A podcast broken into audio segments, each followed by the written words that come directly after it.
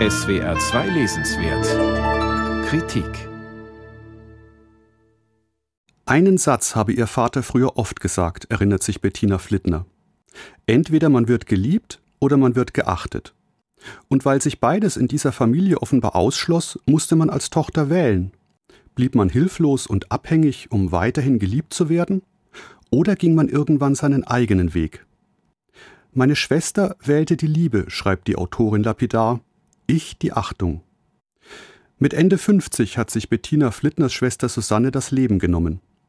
Um das Rätsel dieses Freitodes, fast auf den Tag genau 33 Jahre nach dem Suizid der Mutter, geht es in dem Buch der bekannten Kölner Fotografin.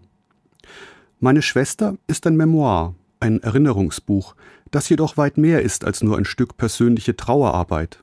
Vielmehr erzählt Flittners Buch in einer beeindruckend zurückhaltenden, präzisen Sprache von dem, was ihre Familie zerstört hat.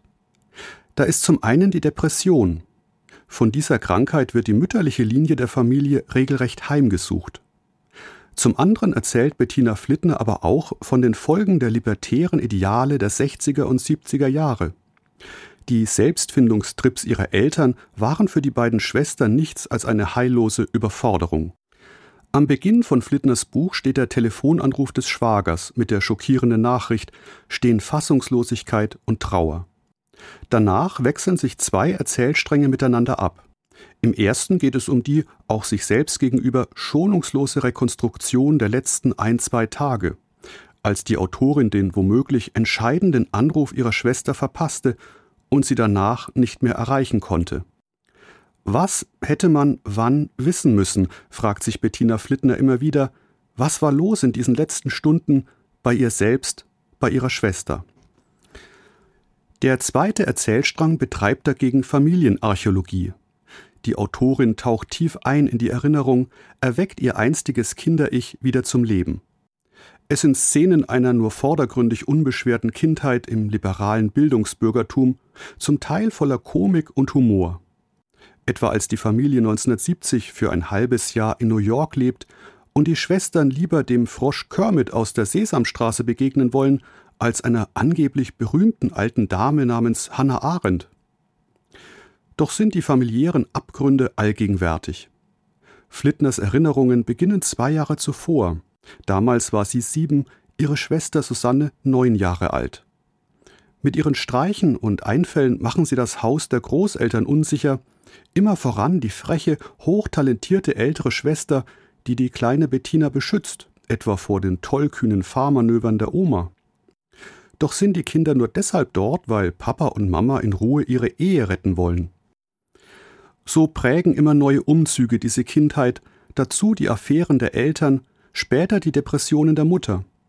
Offenbar war sie gegenüber dem seltsam ungreifbaren Vater die Verliererin in diesem Zitat Spiel, auch wenn sie ihre Liebhaber trotzig zu sich nach Hause einlud. In jenen Phasen der Depression sei ihre Mutter wie von einem Schwarm schwarzer Raben umschlossen gewesen, erinnert sich Bettina Flittner. Just am Tag der Abiturprüfung ihrer Töchter kam es zu einem ersten Suizidversuch. Und die Schwestern? Sie seien ständig gezwungen gewesen, Position zu beziehen, schreibt die Autorin. Zumal in einer schwülen, übergriffigen Umgebung, in der es vorkam, dass einen im eigenen Wohnzimmer fremde Männer zu sich auf den Schoß zogen. Und während die eine sich irgendwann aus all den familiären Verstrickungen befreien konnte, verwickelte sich die andere darin immer mehr. Zuletzt in einem Netz aus Schönheits- und Hygienewahn, Lebens- und Existenzängsten, bizarren Ticks und einer toxischen Beziehung. Es ist daher weit mehr als nur ein anrührendes Denkmal, das Bettina Flittner ihrer Schwester mit ihrem Buch gesetzt hat.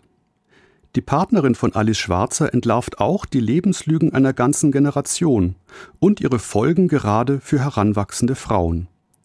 Bettina Flittner, meine Schwester.